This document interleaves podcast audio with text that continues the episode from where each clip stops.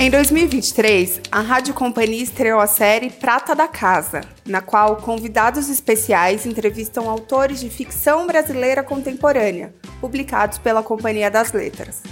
A seguir, vocês ouvem o segundo episódio da série, com um bate-papo apresentado pela Tami Ganan, crítica literária e criadora de conteúdo no perfil Literatami, e a escritora Marta Batalha, sobre seu mais novo livro, Chuva de Papel. Terceiro livro da autora de A Vida Invisível de Eurídice Guzmão. Nesse romance, a gente acompanha a trajetória de um repórter policial decadente que precisa encontrar forças para lidar com o dia a dia depois de uma situação inesperada.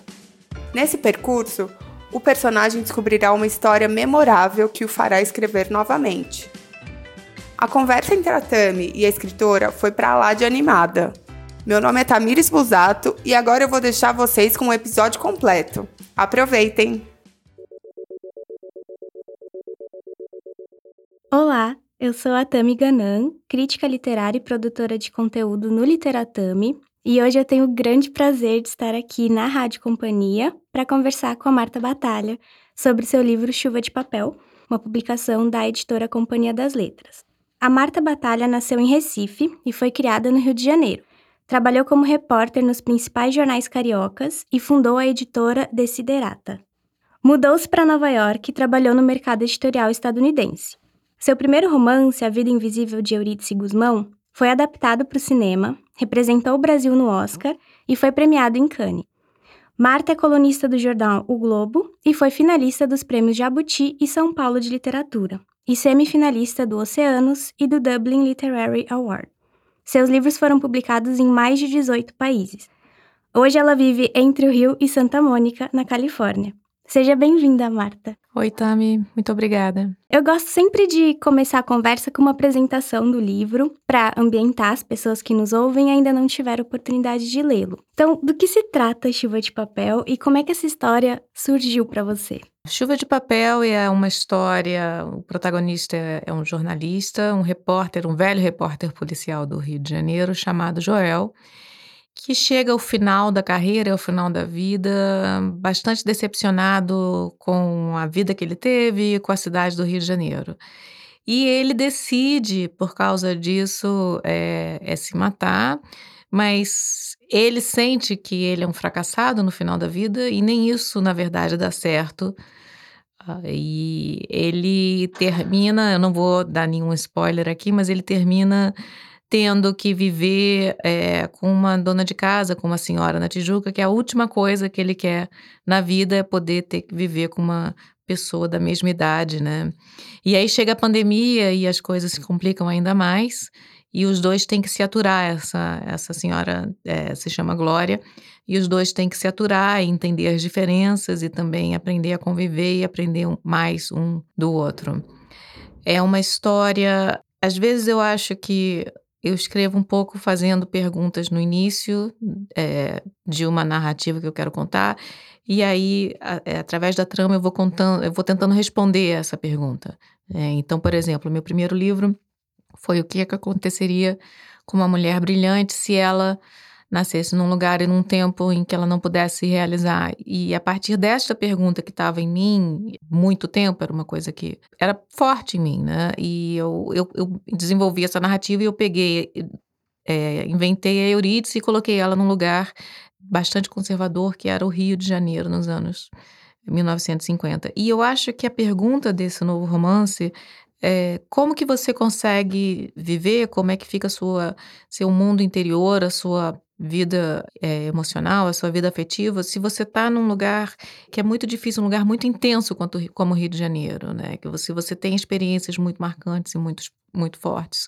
O Rio é um lugar muito violento, o Rio é um lugar muito desigual. E a partir desta pergunta, eu acho que eu tentei encontrar assim, a pessoa que mais tivesse assim, tido a experiência desse é, desse Rio de Janeiro marcante, que foi um, que é um repórter policial. E foi assim que eu desenvolvi o Joel, que é esse repórter bastante. Ele é um pouco cômico, né? Ele é uma tragédia com as mulheres e ele é, é misógino, mas ele também tem, tem um lado muito, muito humano que a gente vai descobrindo ao longo da narrativa. Maravilha. É, então, como você disse, né, o protagonista do romance é o Joel, esse repórter deslocado, solitário, que parece ter desaprendido o contato com o outro, né, perdido o tato com o passar dos anos, com um fraco para bebida, e que no começo da narrativa tá tentando acabar com, com a própria vida. E ele não foi um simples repórter, né, mas, é, e aqui eu vou citar um trecho retirado do obituário imaginário que o Joel bolou para si mesmo. É o velho cronista do mundo cão, íntimo das ações e reações, nem sempre publicáveis, dos perpetradores da ordem e do caos. O repórter derradeiro, arquivo do que há de mais hediondo e degradante na condição humana, e também do que há de mais nobre e bonito e dos milagres. De modo que a subjetividade desse personagem está profundamente vinculada à profissão que ele exerce, né? Inclusive, certa insensibilidade que ele cultiva em relação aos outros parece decorrer dessa experiência profissional, como se ela tivesse calejado para as emoções. De que maneira, assim, as durezas que o Joel documenta por tantos anos, né, enquanto repórter policial, repórter de cotidiano, recrudescem esse amargor da, da personalidade dele, essa vontade de morrer? Há muito. Eu acho que é, é exatamente por isso que ele que ele se decepcionou tanto com a vida, porque ele é um ele é repórter desde os 14 anos, né? E ser repórter de polícia no Rio de Janeiro não é para qualquer é qualquer um. Você tem que ter estômago, você tem que ter uma resiliência muito forte. E é lógico que isso acaba mexendo com o seu emocional, né? Com seu mundo interior.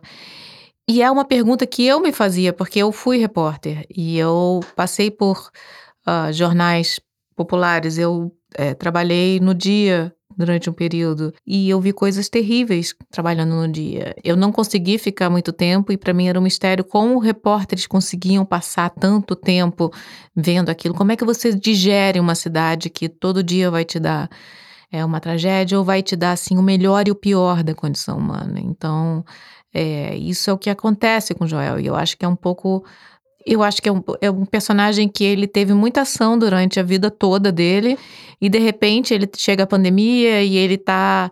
Na hora que ele, ele ia começar a desacelerar, né? Ele decide se matar, não dá certo, e aí chega a pandemia ele tem que estar tá nesse lugar inesperado, com uma companhia não muito agradável para ele, e eu acho que ele tem que começar a se.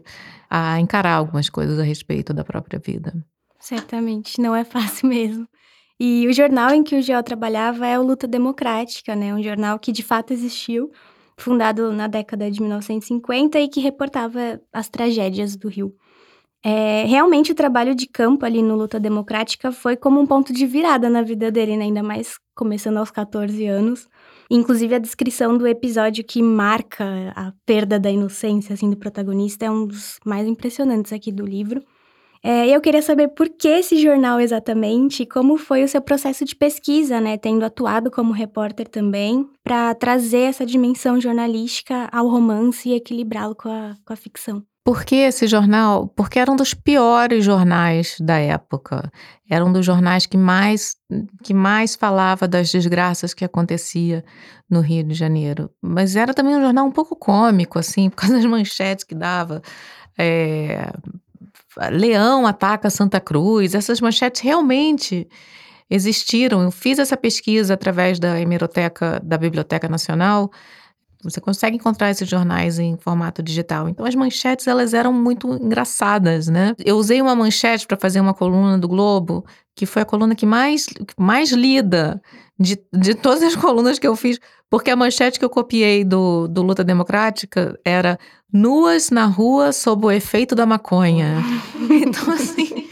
Aí eu fiz essa manchete no ano passado, eu acho, eu coloquei, porque eu estava falando dessa minha pesquisa e do Luta é, Democrática, e eu usei na crônica essa manchete, e o Globo colocou essa manchete lá, então foram assim centenas de milhares de vistas. Então eram manchetes assim, e, e também a linguagem era uma linguagem assim, é, chamavam as mulheres de, né, viu, amante viu, adúltera, né? São essas as, é, pederasta, tinham essas é, era uma linguagem muito muito engraçada, mas ao mesmo tempo era muito trágico, né? E muito preconceituoso também. Então é um jornal que me fascinava pela pela quantidade de desgraça e também porque eu acho que A visão que você tem desse jornal é aquele jornal, ai, só publica porcaria, esse jornal você espreme é, e só sai sangue, né? O que se dizia dos jornais populares. E é verdade, são jornais que apelam para o emocional das pessoas para vender. Mas só que existe também muita verdade no que, no que eles estão dizendo. E eu acho que essa segunda parte do que representa um jornal popular, as pessoas não discutem muito, né? As notícias que saem nos jornais populares são notícias sobre os excessos de, da, da cidade. Assim, a cidade cresce, você não tem espaço para as pessoas que ajudaram a, a fazer essa cidade, é, é, ajudaram no crescimento dessa cidade.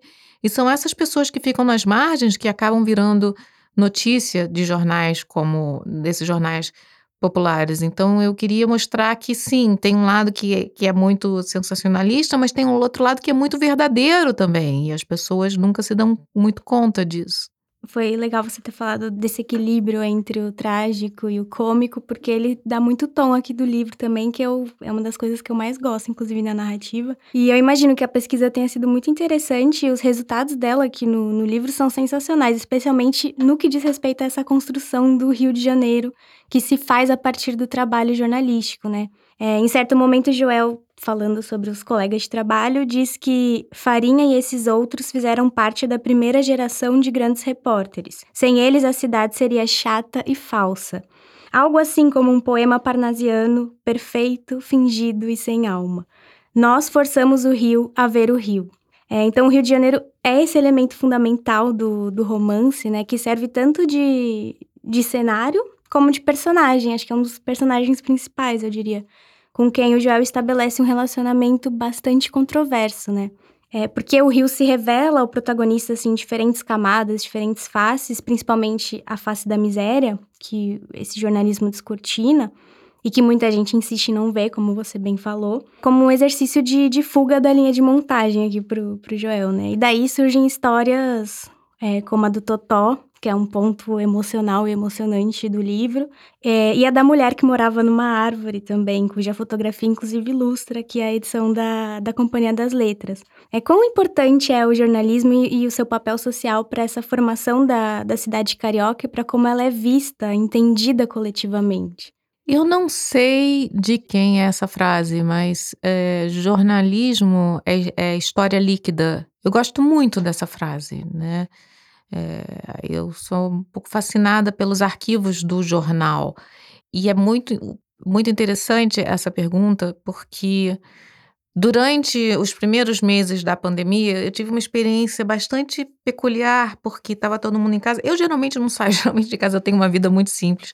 Estou sempre escrevendo e lendo e tento levar uma vida mais simples é, e sem ruído possível. Mas a pandemia começou e eu comecei a fazer a pesquisa dos jornais né, da época. É muito interessante quando você começa, você consegue ler um jornal é, durante. passa muitos dias lendo esse jornal e, e você consegue, em uma, duas semanas, lê o jornal por algumas décadas, não é? Então, através do que você lê no jornal, se você acompanha em pouco tempo aquelas décadas de Rio de Janeiro, você consegue ver o que aconteceu com a cidade. Então, por exemplo, o Luta Democrática, na época, começa a narrativa, né, nos anos 60, ele era um jornal que falava muito de crimes passionais, né, falava muito, né, é, de, de, uma questão muito conservadora e os crimes eram, ah, morreu porque se jogou na frente do trem, né? Era uma ou outra morte assim. E na medida que, que os anos vão avançando, aí o, o Esquadrão da Morte no Rio de Janeiro já começa a, a atuar é, com mais força, e aí as mortes não é mais uma, mas são duas ou três ou quatro. Ah, nos anos 80 já começam as primeiras brigas entre traficantes, então você consegue, através da leitura de um jornal, você consegue identificar o que acontece com a cidade né? E no Rio de Janeiro que você descobre essa triste decadência, o aumento da violência, né? As notícias vão ficando cada vez menos quase pueris, eu diria, menos assim, né? E, e, muito mais, mais, mais, mais terríveis, muito mais tristes. E isso se consegue através dessa leitura dos jornais. Uau! É, e o romance nos dá várias oportunidades, né, para observar essas diferentes atuações do trabalho jornalístico sobre a sociedade brasileira, mas sobretudo a, a carioca.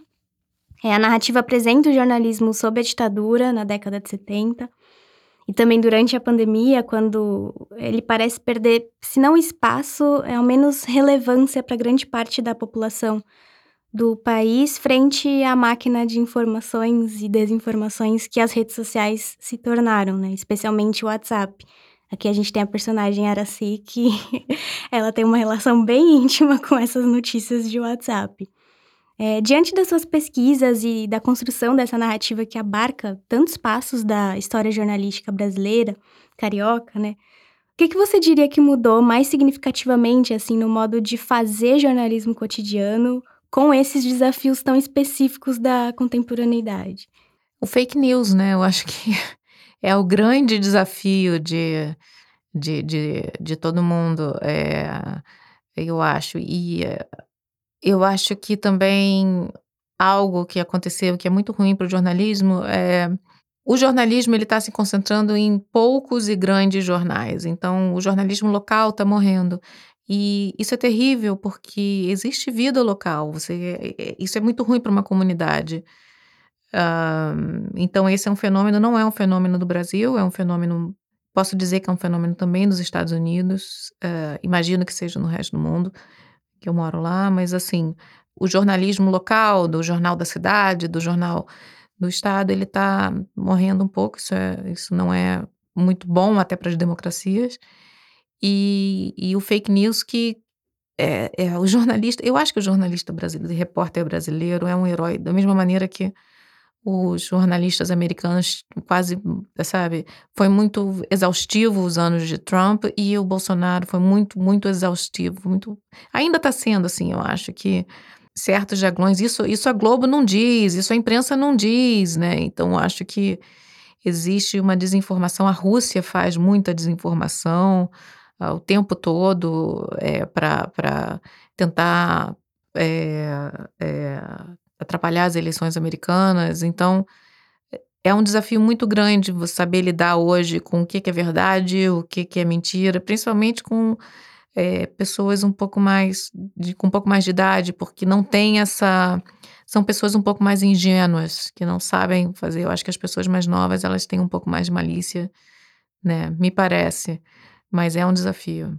estão mais acostumadas, né, com as redes. E agora ainda tem a inteligência artificial, que também. Sim. E tem essa outra tecnologia assustadora que você pode colocar qualquer pessoa falando.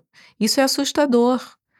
Então você pode pegar e pode colocar, pode colocar o Lula falando, né, não sei, né, eu sou comunista e, e, enfim, né, alguma coisa assim, vou, vai, o Brasil será vermelho, isso você, existe essa tecnologia, isso, isso é assustador. Vai dificultar bem o trabalho jornalístico de conferir dados, essa coisa. É, é, quanto mais a gente precisa, menos jornal tem, então é um desafio. E há também uma questão de classe, né? A gente vê aqui no, no livro que várias notícias são acobertadas e impedidas de sair no luta democrática porque aconteceram com pessoas abastadas. A Glória até chega a dizer que a tristeza dos ricos era privada e a dos pobres um espetáculo. O quanto que isso ainda vale para o presente?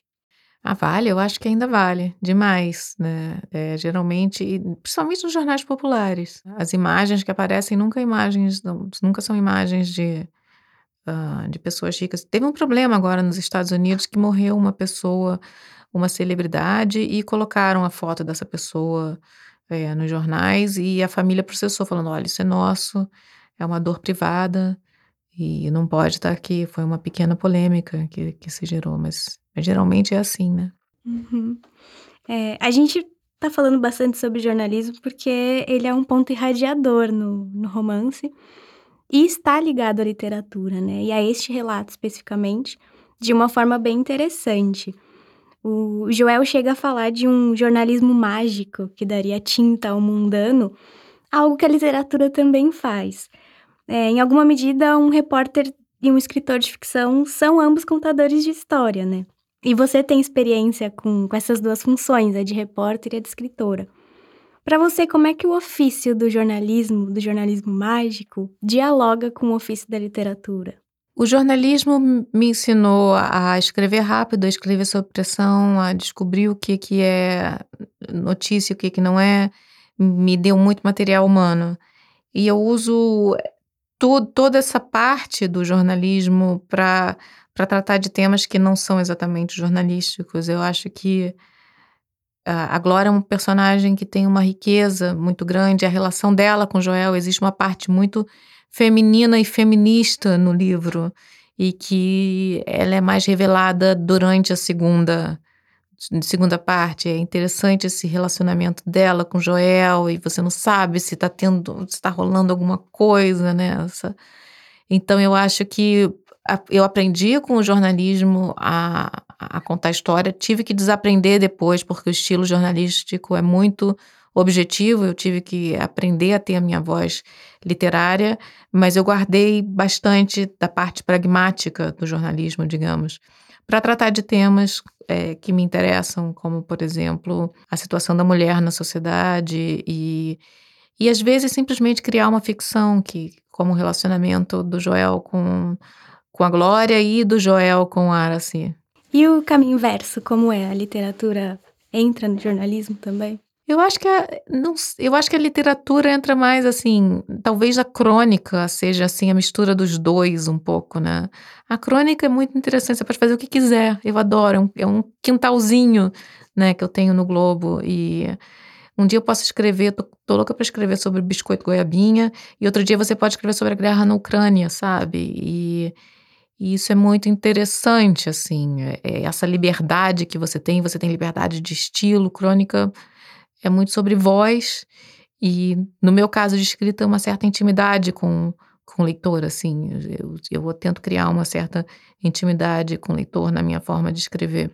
Mas talvez seja crônica a junção dessas duas. Certamente. E, e apesar de, de todo esse diálogo que estabelece com o jornalismo, ou talvez justamente por isso, é, o romance leva como título uma referência a um momento da narrativa em que o Joel, na verdade, como que se liberta, em alguma medida, do trabalho com a imprensa.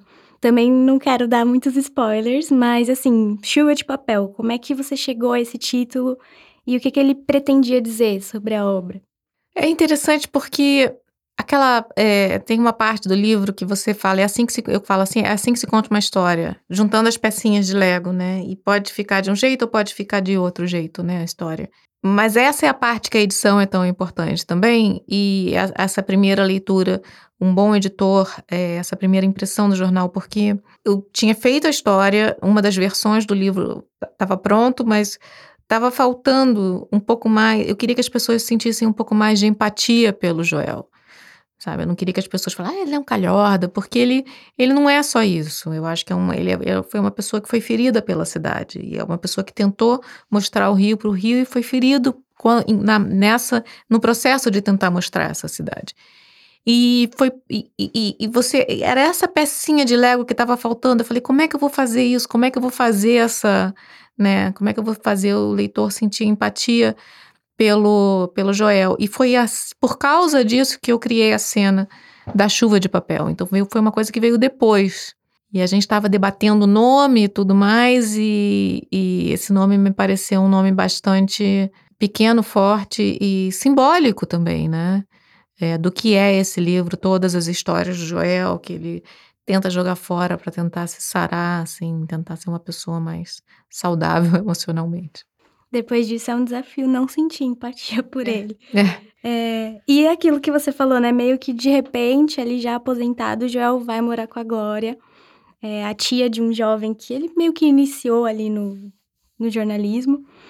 E a partir daí a narrativa como que se encerra nesse perímetro definido pelos limites do apartamento da Glória, que é quase um relicário da infância da filha dela, né? E eles têm que viver no aperto, literalmente. Esses dois personagens, eles possuem uma forte carga nostálgica, né? Eles, a memória atua incansavelmente na, na mente dos dois.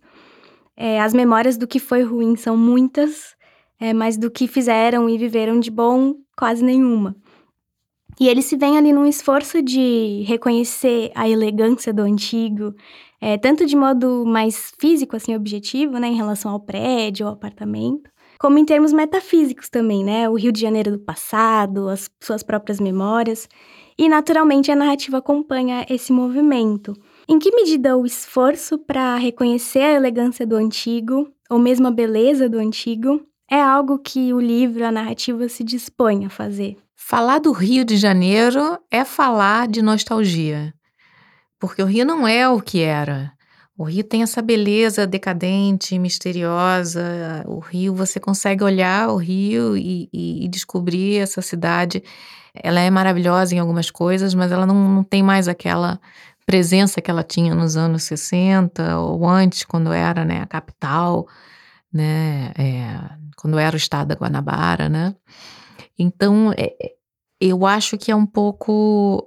Um romance sobre o Rio de Janeiro vai necessariamente, no meu ver, tem necessariamente, se for eu a escrever, vai tratar, vai falar um pouco dessa decadência da cidade e vai falar da nostalgia, porque toda decadência quer dizer que não foi decadente no passado. Então você tem as marcas do que foi a cidade. Isso é muito forte no Rio de Janeiro, isso também dá um charme para o Rio de Janeiro, né? Eu acho que quem está na cidade, quem visita, é, consegue ver a cidade atual e pode também ficar pensando no que ela era antes. E isso é um pouco fascinante hoje do Rio. Muito bom, consigo ver o Rio lendo o livro aqui. E, bom, o Joel tem muitos problemas com as mulheres, né? Ele teve sete esposas e ainda assim parece incapaz de entender minimamente as mulheres. Tem traços misóginos em muitos momentos. Eu conheço vários homens assim, né? pois é. Por que será? É, mas esse desentendimento dele, assim, em relação às mulheres, me parece que vem muito da sua incapacidade de enxergá-las ou sequer tentar enxergá-las para além do estereótipo de gênero, né?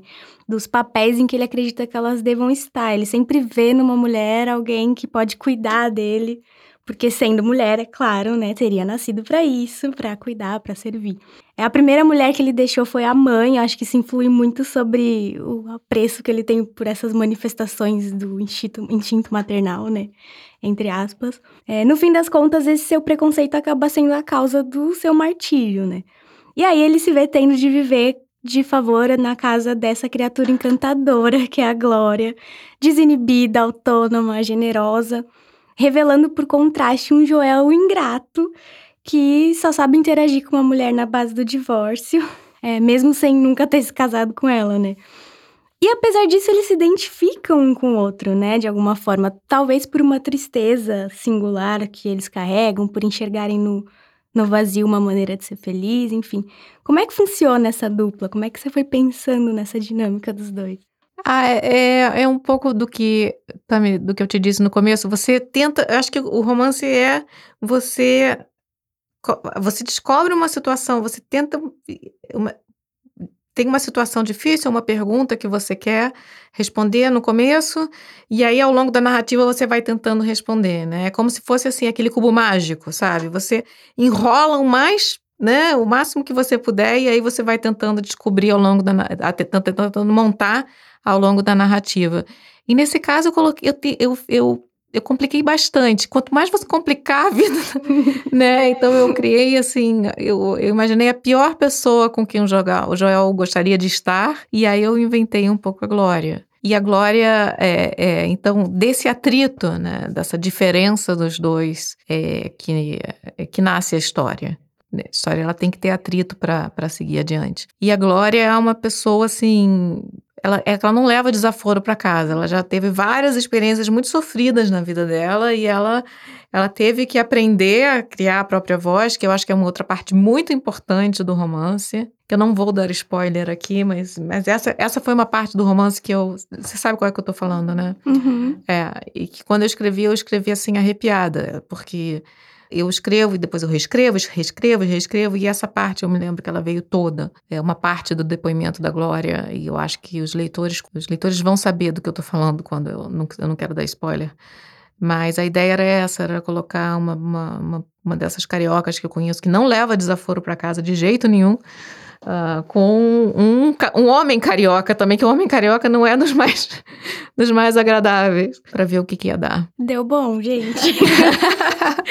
é, e assim, pensando agora um pouco no, em como a história é contada, né? você falou dessa, dessa parte da Glória, assim, a maior parte da, da narrativa está centrada nas vivências do Joel. Há também essa, essa parte aí da Glória, mas ela não é o foco dessa questão agora.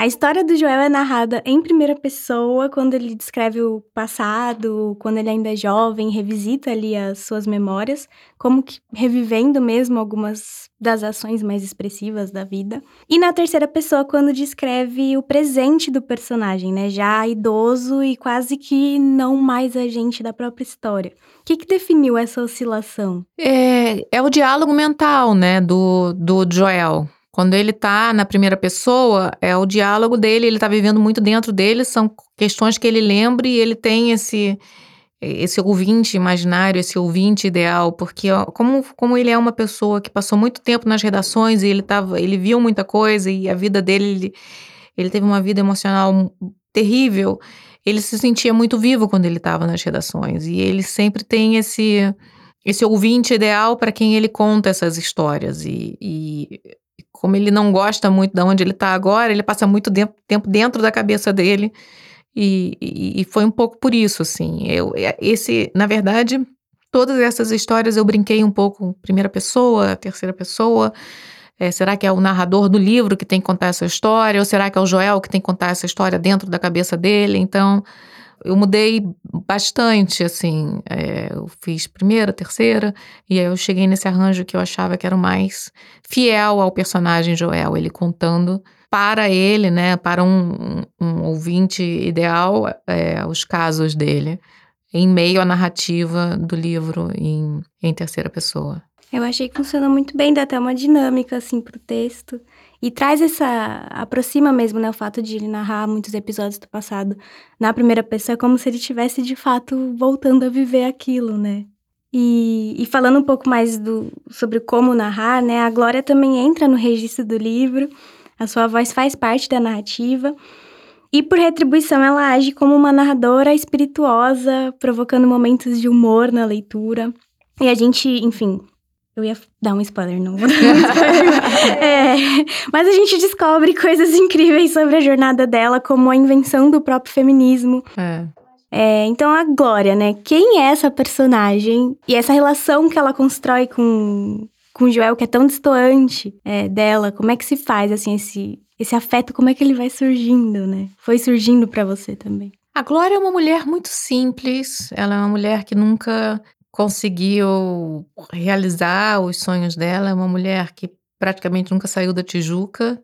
Para os olhos de Joel, ela é muito menor, ela é muito menor do que ele por causa disso. Mas ela é uma mulher é, que, através dela, eu discuto questões muito, muito pertinentes da, atuais, né? A gente fala, o livro fala um pouco da questão do aborto, o livro fala da questão do feminicídio, não é? E, e eu acho que ela, ela carrega um pouco essa carga é, emocional de não ter conseguido se realizar, mas ela também conseguiu fazer a vida dela de forma independente. E, mas nessa tentativa de fazer a vida dela, nessa, nesse processo de fazer a vida dela independente, ela se tornou uma mulher muito forte e aprendeu, né, o que ela não sabia fazer aos 20 anos, aos 20 e poucos anos, ela já sabia fazer quando ela encontrou se encontrou com Joel. Então, ela não, não. E ela também já conhecia bastante os homens cariocas, os homens brasileiros, assim. Uhum. não quero dar generalizações aqui, mas, assim, esse, esse perfil, né, do, é, do Joel, ela já encontrou outros na, na vida dela e ela. E, e é desse, desse atrito, né? Que, que se forma. É uma pessoa também, a Glória, ela tem uma voz muito forte. Então, quando eu estava escrevendo o livro, eu descobri que, que muito do personagem ia se revelar nos diálogos dela. É, então, ela tinha um jeito de falar muito específico, ela tinha, né, ela tem essas tiradas, que são essas tiradas, ela é um pouco amarga, mal-humorada, mas ela tem esse humor, né, ela transforma tudo de um pouco nesse humor. Ela se sente, ela se sente um pouco menor também, né, uhum. assim, ela achava que ela ia morar com esse grande intelectual, e aí começa a desconfiar. Tinha aberto é, espaço na história para ele colocar os troféus, né? Porque É, mas é, das premiações e tudo mais, as estatuetas, né, que ele era premiado. E ela, ela tá também escrevendo um livro, mas ela tem esse, essa insegurança, ela não sabe se vai ser um bom livro. E eu acho que ela acha que ela vai admirar o Joel e ela descobre que não é bem assim, né? E ela consegue falar o que ela acha do Joel. E é uma personagem muito forte, com uma voz muito forte, muito carioca também. Eu acho que eu consigo ver várias glórias, conheci várias glórias na minha vida. Muito brasileira, eu diria. Uhum. É muito brasileira, é. Não, e esse desacordo, né, entre a expectativa e a realidade é máximo aqui pro livro, para essa construção do humor realmente que, que surge, até de modo inusitado, pensando nas histórias que vão sendo contadas aqui. É, é, sensacional. E a gente falando da Glória é como se eu estivesse vendo a Glória, como se ela fosse uma pessoa real com quem eu tivesse convivido aqui nesse período. E eu fiquei com muita vontade de comer os empadões da Glória. Preciso dizer. É, é. A história do empadão é engraçada, né? Assim, que você tem toda. A, é, que você consegue ver a a questão econômica do Brasil, a situação econômica, de acordo uhum. com o que uhum. tinha no empadão. Eu acho essa parte foi, foi divertido fazer essa parte. Muito bom. E para finalizar aqui, eu vou recuperar um trecho do romance que você trouxe ele para nossa conversa, que é sobre o que é contar uma história nas palavras do Joel, né? É assim que se conta uma história, escolhendo as peças que se complementam, não com a rigidez de um quebra-cabeça, mas com as possibilidades das peças de Lego. A gente liga uma outra peça e faz algo maior, original. Foi assim, então, o seu processo de, de criação do, do Chuva de Papel? Muita coisa ficou de fora? Como é que foi para Muita coisa ficou de fora, muita. Eu tive cenas e capítulos inteiros, tinha uma parte toda, acho que foi nos anos 70. Rio de Janeiro, você fala do Rio de Janeiro, você tem que falar de chuva. Entrou um pouquinho na, na história, mas eu tinha um ou dois capítulos sobre uma chuva muito forte que teve na rua Belisário Távora e caiu um prédio, e o prédio caiu em cima de uma casa. Foi assim um foi uma tristeza, assim, tudo demolido. Então, eu tinha feito essa essa história toda. A estrutura do livro também, ela só veio para mim muito depois. Não é a melhor forma de, de não, é a, a, forma mais fácil de trabalhar, eu diria, mas é a que é possível para mim. Existem escritores que eles fazem roteiros e eles sabem para onde o livro está tá indo eu tenho uma vaga ideia e eu vou construindo. Eu não consigo trabalhar desse jeito. Então, questões de estrutura, que é exatamente essa questão da peça de Lego, eu acho que é, eu, na medida que eu vou trabalhando, eu vou descobrindo mais ou menos como é. E depois que eu escrevi esse romance, que eu descobri exatamente que ele tem uma estrutura muito perfeitinha, porque assim, se você pegar um gráfico e colocar, é, vai para cima é, da linha vertical e você coloca a história do jo Joel lá em cima. E aí a história do Joel vai em cima e ela vai caindo, entendeu? Como se fosse uma onda, ela vai caindo. E aí você coloca a história da, da Glória embaixo dessa linha vertical e ela vai subindo.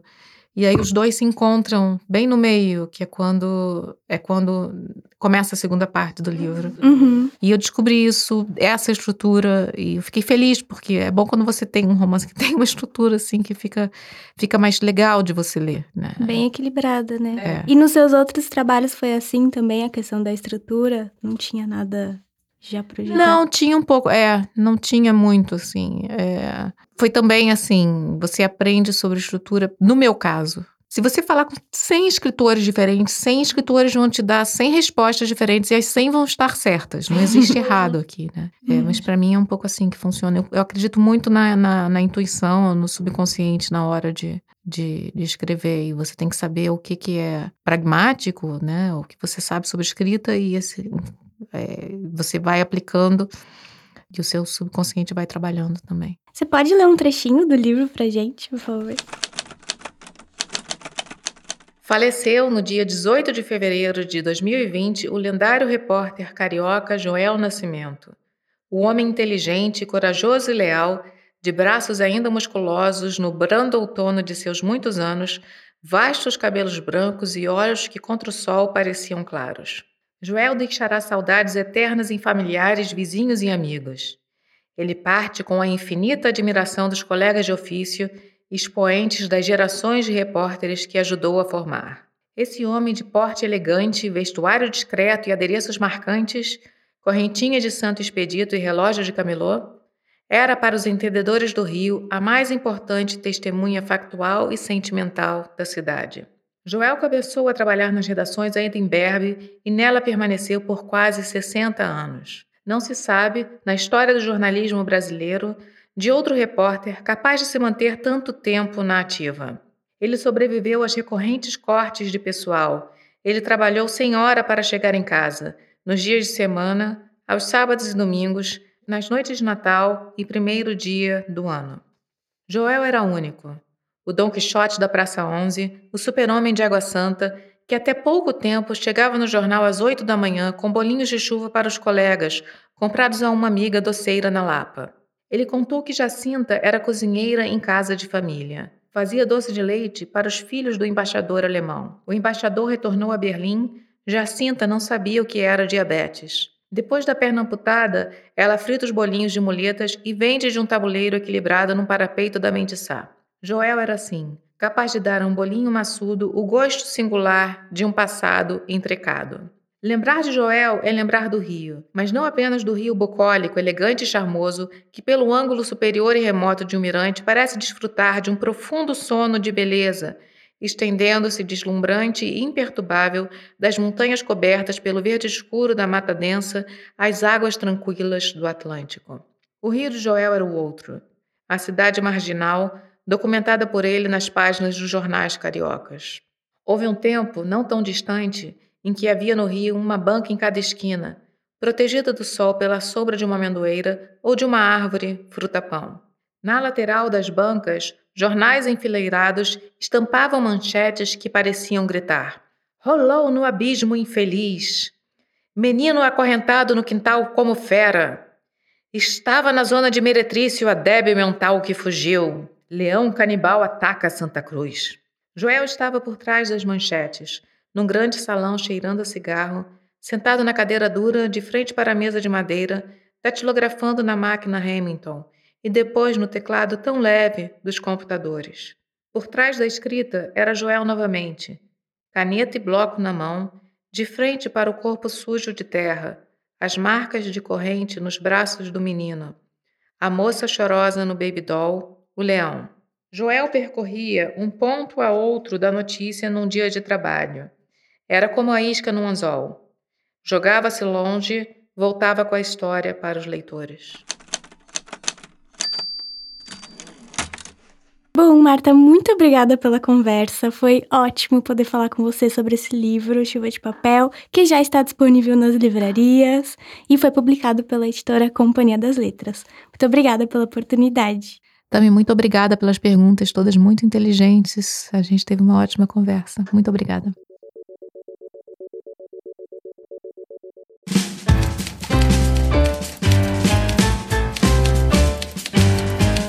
Esse episódio da Rádio Companhia fica por aqui. Para enviar sugestões e comentários, escreva para o e-mail radio@companhiadasletras.com.br. Até a próxima!